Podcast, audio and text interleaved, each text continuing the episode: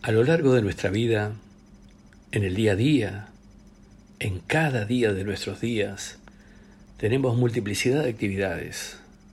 Algunas son importantes, otras no lo son tantos. Algunas urgentes, otras no son urgentes.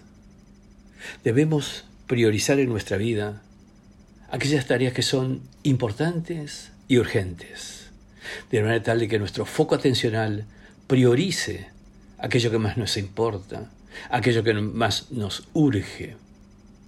Sin embargo, si analizamos lo que hacemos en un día, nos daremos cuenta cuánto tiempo dedicamos a cuestiones no importantes, que incluso en muchos casos no son urgentes. ¿Qué es lo primero que haces en tu día? Miras tu mail, miras tu WhatsApp, Miras tus redes sociales, miras tu teléfono. ¿Es eso lo más urgente y más importante en tu vida? O quizá tendrás que pensar en aquellos objetivos que quieres lograr, aquella actividad que quieres hacer, aquellas cosas que quieres lograr.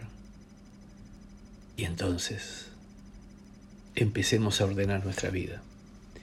Primero, atendamos aquellas cuestiones que coinciden en ser importantes y urgentes y luego podrás destinar un tiempo adicional a aquellas cosas que, aun siendo importantes, no son tan urgentes.